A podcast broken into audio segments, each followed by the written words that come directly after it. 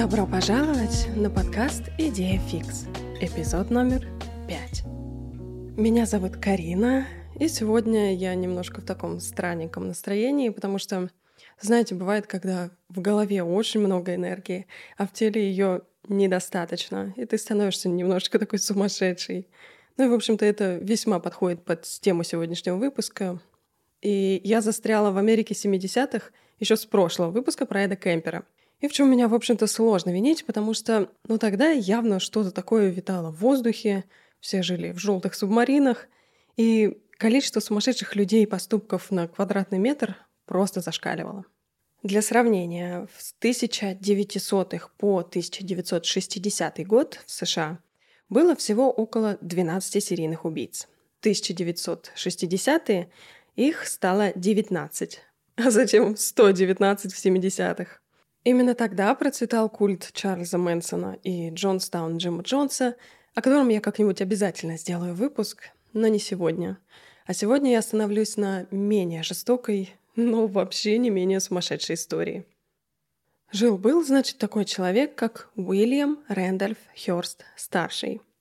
Уильям был крупнейшим бизнесменом, медиамагнатом, политиком, да кем он там только не был. Чтобы понимать масштаб, именно благодаря нему все СМИ до сих пор устроены на сенсациях, скандалах, интригах и расследованиях. Ну то есть до этого в новостях были новости, а сейчас у нас в новостях кто с кем спит, кто что употребляет, кто сколько зарабатывает и все такое. Как можно было понять, из-за всего этого Уильям был просто неприлично богат. Настолько, как Джефф Безос или Илон Маск в наши дни. Он являлся огромной фигурой в обществе и впоследствии в истории. И именно он являлся вдохновением культового классического фильма «Гражданин Кейн». Если вы его не смотрели, обязательно посмотрите, он считается одним из самых лучших фильмов в истории кинематографа.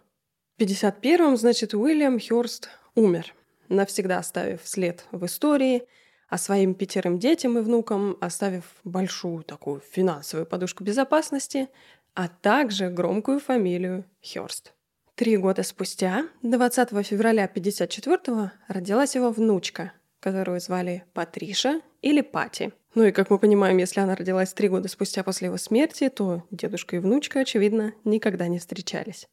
И надо понимать, что к этому времени у пятерых сыновей родилось уже, ну, такое достаточное количество детей – Поэтому наследство Уильяма содержало немалое количество ртов.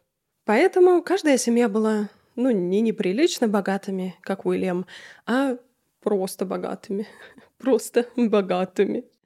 Пати была третьей из пяти сестер, и все они росли в комфортной обстановке, живя в престижном районе Сан-Франциско и учась в частной школе. В подростковом возрасте она, как это часто бывает, вступила в пару мятежа против родителей и особенно своей матери. В 16 она начала встречаться со своим 23-летним репетитором по математике Стивеном Уидом, и после школы она поступила в филиал Калифорнийского университета в Беркли и переехала вместе со Стивеном в съемную квартиру рядом с кампусом. Они были ну, абсолютно обычными студентами, живущими в абсолютно обычной квартире, то есть там без телохранителей, охраны, я не знаю, видеонаблюдения и всего такого. И единственное, что было необычным в этой ситуации, так это громкая фамилия Патриши. Именно из-за причастия к династии Хёрст ее родители настояли на объявлении о помолвке Пати и Стивена в местных газетах. И такой вот диссонанс двух миров получился. А их личной жизни печатают в газетах, но адрес их проживания можно легко найти в телефонной книге. И из-за такой неосторожности вечером 4 февраля 1974 Пати похитили. Она была на кухне, когда в квартиру постучались. Стивен открыл дверь, его попросили воспользоваться телефоном, а потом просто отпихнули и начали избивать бутылкой от вина. Пати повалили на пол, заткнули ей рот, завязали глаза и потащили бог знает куда. Все, что она слышала, были лишь выстрелы из автомата и крики соседей. А через пару минут ее уже засовывали в багажник и увозили в неизвестном направлении, одетую всего лишь в халат, трусы и тапочки.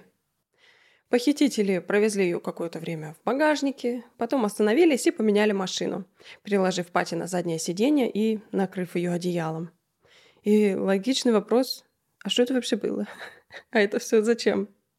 А оказывается, что новость о помолвке прочитала одна группа революционеров под названием «Симбионистская армия освобождения».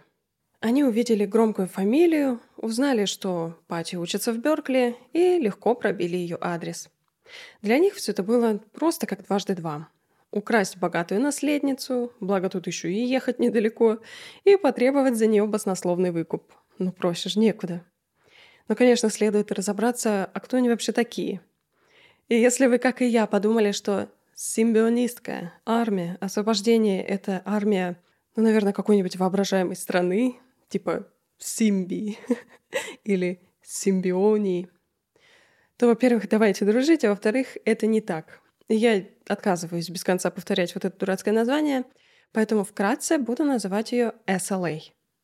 Так вот, создатель SLA Дональд Де Фрис утверждал, что название вообще-то произошло от слова «симбиоз». И определил он значение слова «симбиоз» как совокупность разнородных тел и организмов, живущих в глубокой, любящей гармонии и партнерстве в интересах всех, живущих внутри тела. Фух. Короче, как это обычно бывает, за красивыми названиями и простой, но одновременно сложной и такой привлекательной идеей скрывается обычно сумасшедший мужик, который продвигает свои какие-нибудь больные интересы. В общем-то, и Дональд де Фрис им и был – Всю жизнь он также был мелким преступником и хорошо был знаком со стражами порядка. В 69-м он украл чек на тысячу долларов, и его схватили после ранения в перестрелке с полицией. Ему дали от 5 до 15 лет, а в тюрьме он связался с радикальной, крайней левой группой под названием «Культурная ассоциация чернокожих». Также он связался с отдельными белыми левыми активистами, которые считали американские тюрьмы концентрационными лагерями, предназначенными для подавления афроамериканцев. Ну и тут следует уточнить, что сам Дональд был черным. И под всем этим влиянием он основал свою организацию под названием Unisite и заимел даже несколько последователей. Но в декабре 72-го ему пришлось попрощаться со своими дружками, так как его перевели в другую тюрьму. И спустя несколько месяцев ему доверили работу вне ограждения – и тут я либо что-то не понимаю, либо ну, у меня сегодня с головой что-то не так. Но зачем садить людей в тюрьму, преступников, плохих людей садить в тюрьму, а потом их выпускать за пределы ограждения, чтобы там работать? Ну, это просто... Ну, вы призываете проблему к себе. Ну, в общем, они призвали вот эту проблему к себе, и Дональд что сделал? Сбежал. В общем, добрался он до Окленда в Калифорнии, и там его спрятали другие члены вот той культурной организации чернокожих. Там он познакомился с Патришей Солстисик. С Патришей он познакомился, влюбился в нее, и вместе они вдохновились идеями маоизма, марксизма, фокализма и всяких других коммунистических измов и создали SLA. Если говорить проще, то ориентировочно где-то из района своих жоп они достали свой символ в виде индийской семиглавой кобры – индийская семиглавая кобра. И решили, что они будут против расизма, сексизма, эйджизма, фашизма, индивидуализма, соперничества и собственничества. И это не все. А также против других институтов, которые создали или поддерживали капитализм. И это все. Несмотря на свою тупость, Пати даже не была их первой жертвой. Заимев своей самопровозглашенной армии аж 12 человек, они решили заслужить уважение самых главных революционеров того времени – черных пантер. И вот это я понимаю название – черные пантеры.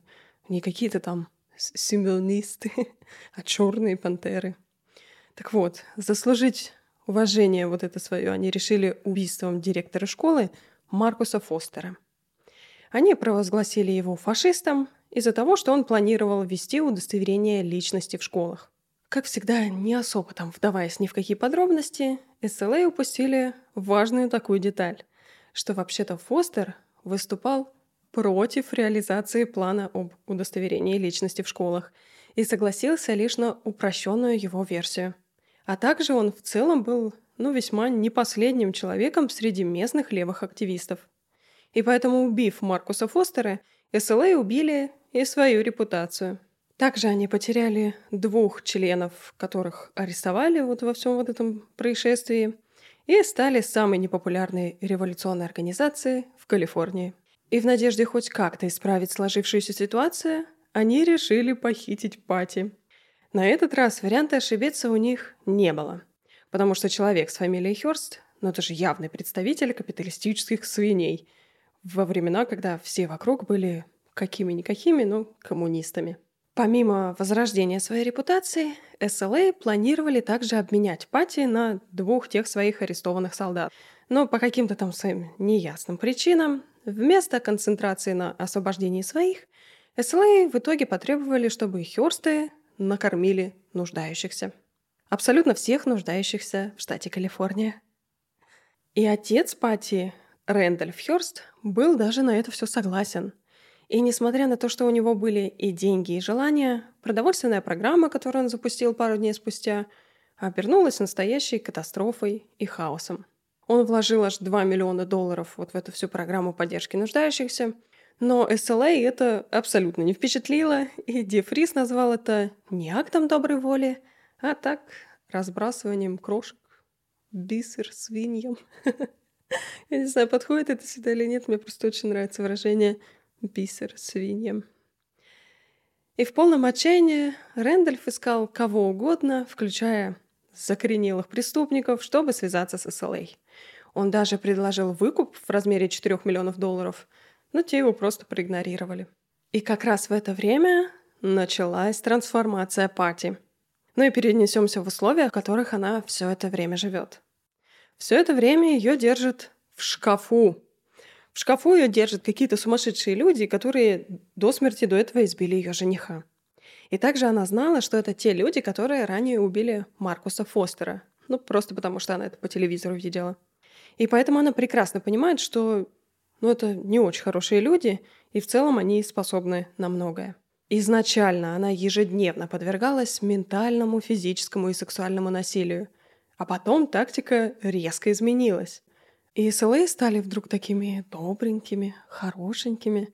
Вместо угроз расправы Пати получила несколько книжек на всякие там вот эти вот революционистские, революционерские темы. И иногда ей даже читали их вслух. Также ей иногда разрешали смотреть телевизор или слушать радио, где она слышала, как ее отец только и делает, что торгуется за ее выкуп. Но просто Пати не знала, что конкретно требовали СЛА от Хёрстов, и вообще не понимала, как часто эти требования менялись. Поэтому для нее все это выглядело так, будто родители пытаются сбросить цену за жизнь своей дочери. Плюс я напомню, что на данный момент Пати еще тинейджер, и ей всего 19 лет. И до этого она была, ну, не в лучших отношениях со своими родителями. И тут еще и СЛА внушает ей, что даже если не они ее убьют, то ФБР так точно застрелит ее во время своих там спасательных миссий.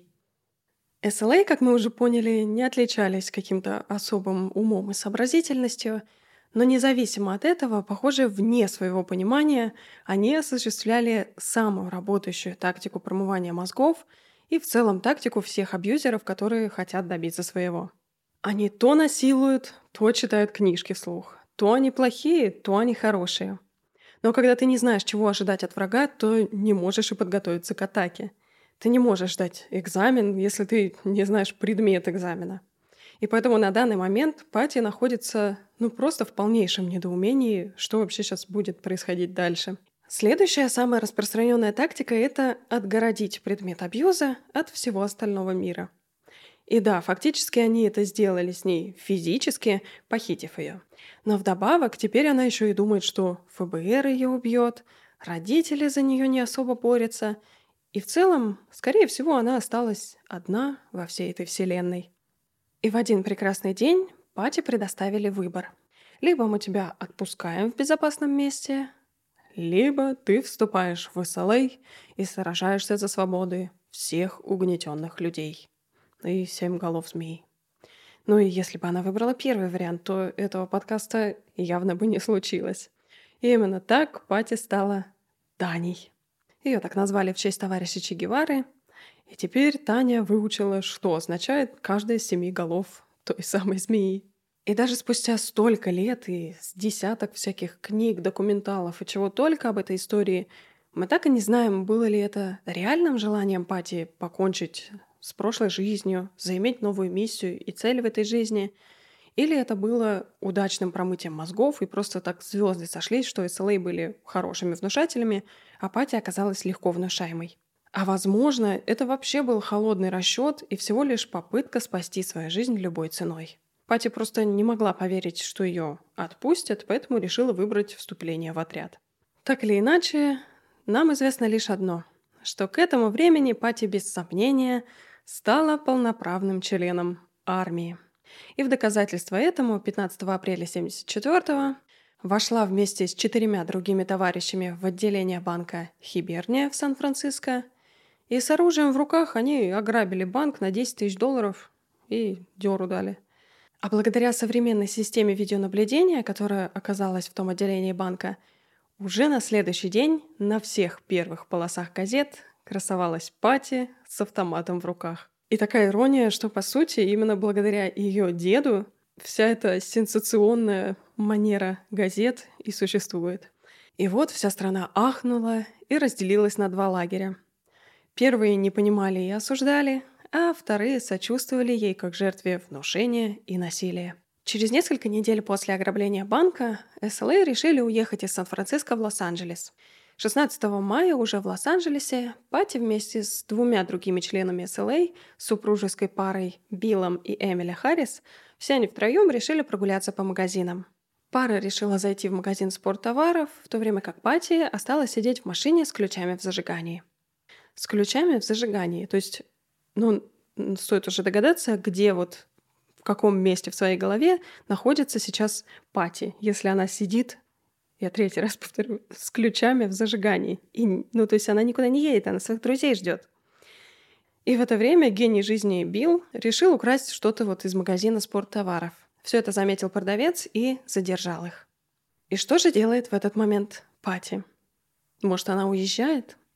А может, она просто ждет, когда их арестует полиция, и тут она вдавит по газам и поедет к родителям. Нет, Пати берет, значит, пистолет и начинает стрелять куда-то там в район магазина. Ничего особо не меняется, поэтому она берет автомат и автоматной очередью обдает все пространство улицы вокруг магазина, сам магазин. Такой вот спонтанный дурацкий план удался, и Биллу и Эмили удалось сбежать. И вообще это чистая удача, что вот в этой безумной, бездумной пальбе она никого не задела и не убила. Ну так вот, парочка сбежала из магазина, и они помчались прочь. Решив по дороге, что эту машину, наверное, видела уже слишком много людей, и, скорее всего, им нужна другая. Решив все это, они поучаствовали в угоне и в случайном похищении человека. Но, опять же, к счастью, все обошлось без жертв. Дабы не привести случайно полицию в убежище СЛА, на всякий случай они сняли номер в отеле. Но думать надо было раньше, потому что во время своего побега из магазина парочка оставила там парковочный талон, который привел полицию к дому революционеров. Полиция окружила дом СЛА и приказала им сдаться. СЛА на это все ответили просто стрельбой. Полиция тоже начала стрелять, и в результате дом просто загорелся и сгорел до основания. Из дымящихся обломков достали шесть тел. И никто не знал, была ли там пати или ее там не было. Ну, то есть полицейские просто приехали, начали стрелять и, в общем-то, особо не разбирались, есть там заложники, нет там заложников. Ну, как мы уже знаем, что Пати наблюдала все это вообще-то из репортажа по телевизору из номера своего отеля. И даже в этот момент Пати все еще могла развернуться и пойти домой или там в полицию. Да, она натворила делов, но она никого же не убила. Она никого не ранила, никого не покалечила. И парочка, находившаяся с ней, если честно, не очень-то была ей вообще рада, так что Пати абсолютно ничего не мешало просто выйти из номера и больше никогда туда не возвращаться. Но с другой стороны, прямо сейчас в прямом эфире она только что увидела прямое подтверждение слов СЛА о том, что ФБР плевать, кого убивать в своих миссиях. Ну, в общем-то, так и было. Поэтому это только укрепило новое убеждение Пати. После перестрелки наши трое уцелевших были в полнейшем замешательстве. У них не было ни денег, ни союзников, ни безопасного укрытия, поэтому они просто прятались вообще непонятно где в Лос-Анджелесе. В это время другие революционеры решили устроить панихиду по погибшим членам СЛА. И на этой панихиде женщина по имени Кэти Салая заявила репортерам, что она является солдатом СЛА. Пати, Билл и Эмили решили ее взять на слабо, связались с этой Кэти Салая, и та одолжила им немного денег. Но этого было явно недостаточно, чтобы хоть как-то начать решать проблемы, с которыми столкнулась эта троица. Поэтому несколькими днями позднее Кэти представила им Джека Скотта. Скотт был очень заинтересован всей вообще этой ситуацией и собирался написать о событиях книгу. И Джек Скотт вместе со своей женой Микки помогли перевести троицу на восточное побережье. Также все это время он пытался убедить Пати вернуться домой к родителям. Но она просто отказалась и даже выдумала историю о том, что якобы сама инсценировала свое похищение, лишь бы чтобы расторгнуть помолвку. Естественно, мы знаем, что это неправда, но в очередной раз это все заставляет задуматься, насколько глубоко Пати вообще застряла в роли революционерки. Итак, Скотты арендовали ферму в Пенсильвании, где оставшиеся солдаты СЛА провели идеальное лето. Они отдыхали, тренировались и плавали в пруду. Но понемногу напряжение все-таки нарастало. В основном потому, что все винили Билла за то, что, ну, вообще оказались вот в этой всей истории оказались беженцами. Потому что именно он тогда захотел спереть что-то из магазина – а Билл все это отрицал и призывал всех больше тренироваться и готовиться к новой революции. И к сентябрю Скотт вообще передумал писать книгу, вся эта троица ему порядком надоела, и в конце концов он вежливо попросил беглецов «Бегите вы дальше, короче». И на помощь вновь пришла Кэти Салая. Кэти вместе со своими товарищами-революционерами перевезла троицу назад в Сан-Франциско. Там они пораскинули мозгами, что же нам делать дальше, и решили вернуться к тому, с чего начали – грабить банки. Ну, как и следовало ожидать, этот план тоже пошел по одному месту, как в целом все, к чему притрагивались СЛА. В один из разов Эмили случайно подстрелила женщину. Не знаю, как можно случайно кого-то подстрелить, но вот так вот случилось. Жертву звали Мирна Опсал, и она умерла по приезду в больницу – Сначала все оставшиеся члены СЛА говорили, что да, вообще не жалеет о смерти мирной, потому что ну, она тоже была явно буржуазной свиньей. А буржуазной свиньей она была только потому, что в тот день она пришла в банк. Так что, если вы ходите в банк, то все буржуазные свиньи. Но что бы они ни говорили, после смерти Мирны СЛА потеряли былую сплоченность. И лидерство взяла на себя вторая половина группы, которая привела Кэти Салая – те оказались куда более радикальными и жесткими, и вместо ограблений и случайных убийств отдавали предпочтение убийствам намеренным. Поэтому группа ударилась в терроризм. Ну и Пати вместе с ними. До этого она участвовала в ограблениях в роли водителя фургона. А теперь она получила повышение и помимо этого занималась поиском потенциальных целей, а также помогала в создании бомб и их доставке. И на данный момент обновленные СЛА сделали своей целью полицию и всячески пытались им как-нибудь насолить. И однажды они даже чуть не взорвали кафе только потому, что рядом с ним стояла полицейская машина. Благо, несмотря на новое руководство СЛА, вся тупость осталась все еще при них, и я думаю, только благодаря ей во всех этих попытках терроризма не оказалось никаких жертв. Вся эта вакханалия длилась больше года – до тех пор, пока ФБР наконец-то не удалось сделать хоть какой-то прорыв в этом деле. Они вышли на Билла и Эмили Харрис, задержали их и совершенно случайно решили обыскать еще одну квартиру, которая ранее в целом всплывала в их расследовании. И именно там они и нашли нашу пленницу, Пати Хёрст. Они ее нашли и арестовали по обвинению в первом ограблении банка. Ну, того там, где никто не умирал. Адвокаты отстаивали идею промывки мозгов. Но спустя двухмесячное судебное разбирательство присяжные признали Пати виновной в ограблении банка. И Пати была приговорена к семи годам лишения свободы. Ну давайте вспомним, что Пати вообще-то это вам не хрен с горы. Поэтому после 22 месяцев в тюрьме президент Джимми Картер приказал досрочно ее выпустить в 79-м. И вскоре после своего освобождения Патриша вышла замуж за своего телохранителя, которого звали Бернард Шоу. Они вместе поселились в Коннектикуте и родили двух дочерей. В 2001 году президент Билл Клинтон официально ее помиловал. А это значит, что на сегодняшний день Пати полностью оправдана от всех своих преступлений. То есть она все это совершала, когда она была Танькой. Это все Танька там виновата. А Пати ничего не делала, и она абсолютно невиновный человек. В 2002 все оставшиеся члены СЛА встретились в зале суда по обвинению в убийстве Мирный Опсел. Все признали себя виновными в убийстве второй степени в обмен на смягчение приговора. И если вы не знаете или путаетесь в степенях убийства в американском правосудии, то я быстренько поясню. Первая степень — это преднамеренное убийство со злым умыслом. Вторая степень — это непреднамеренное убийство, то есть спонтанное какое-то убийство. И третья степень — это убийство без умысла, то есть случайное. И вот так закончилась эта история. Из подростка-бунтаря превратилась в заложницу, потом превратилась в преступницу. А вот конечно, ярлык вы можете приписать сами. Для кого-то Пати — это жертва насилия, промытия мозгов и всего такого. То есть она заплутавший подросток, который поддался плохому влиянию. Для кого-то Пати — явный случай стокгольского синдрома, когда заложники начинают испытывать к захватчику положительные чувства — а для кого-то она безнравственный таракан, готовый на все ради выживания и выгоды. И мое мнение находится, ну, где-то между вот этими тремя. Потому что невозможно отменить факт физического и сексуального насилия, и хотя спустя годы Билл Харрис до сих пор утверждает, что там было вообще-то не насилие, а все было по согласию, ну вот раз и навсегда я хочу отметить, что заложник, он вам в принципе не может дать никакое согласие.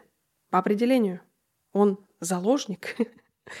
заложник и согласие, оно ну, рядом вообще никак не лежит. Так же, как, например, ребенок до вступления в возраст согласия не может его дать. По определению, так как он вне возраста согласия. Вообще, я сюда бы еще приписала людей, находящихся в абьюзивных отношениях, а также сильно нетрезвых. Но это уже требовать слишком многого, поэтому давайте остановимся сейчас на заложниках и детях. Итак, так как невозможно отменить факты насилия, то и невозможно отменить факт психических травм. Невозможно также отменить возраст пати, политическую обстановку на момент похищения, да и много чего еще. Поэтому я считаю, ну, не совсем таким верным осуждать и сажать людей, совершивших преступления, будучи в заложниках. И была ли она к этому времени заложником ну, в прямом понимании этого слова, тут, конечно, можно поспорить. Но, как я уже сказала, травмы, которые ей нанесли, отмести, ну, просто невозможно. При этом всем я абсолютно не оправдываю Пати. То, что она никого не убила, это вообще абсолютная случайность, рандом и везение. Но она запросто могла бы кого-то убить. И также она запросто могла бы добровольно уйти, когда Харрисы, например, буквально выпроваживали ее. Но самым главным для меня аргументом за то, что Пати, ну, не совсем, может, такая уже жертва в этой всей истории, является факт того, что по сей день она ни разу не извинилась. Я бы, конечно, не сказала, что ей прям нужно было за что-то извиняться, но за столько лет не сказать, блин, как жаль, что я вообще во всем этом участвовала, как жаль, что я могла сделать кому-то больно, она в целом ни разу не признала ответственности за свои действия. То есть по сей день Пати гнет линию того, что вот она Пати, а тогда она была Таней. И да, она никого не убила, но опять же, ну вот за столько лет не сказать, блин, ну зря я, наверное, тогда магазин обстреляла, я не знаю, ну вот что-то такое. Этого народ, к сожалению, от Пати не дождался. В общем, я могу спорить о том, жертва пати или нет, на самом деле бесконечно, просто потому что я люблю спорить. Но все-таки окончательных выводов я сделать не могу. Просто потому что это не моя компетенция. Поэтому на сегодня все. Слушайте только себя, делайте собственные выборы, а если ошибетесь, то признать это на самом деле не так страшно, как кажется на первый взгляд. Также рекомендую не становиться участниками каких-то там странненьких организаций, особенно в названии которых есть выдуманные страны, как Симбия или Симбиония. В общем, увидимся в следующий раз, на следующей неделе, в следующей идее фикс. Пока-пока.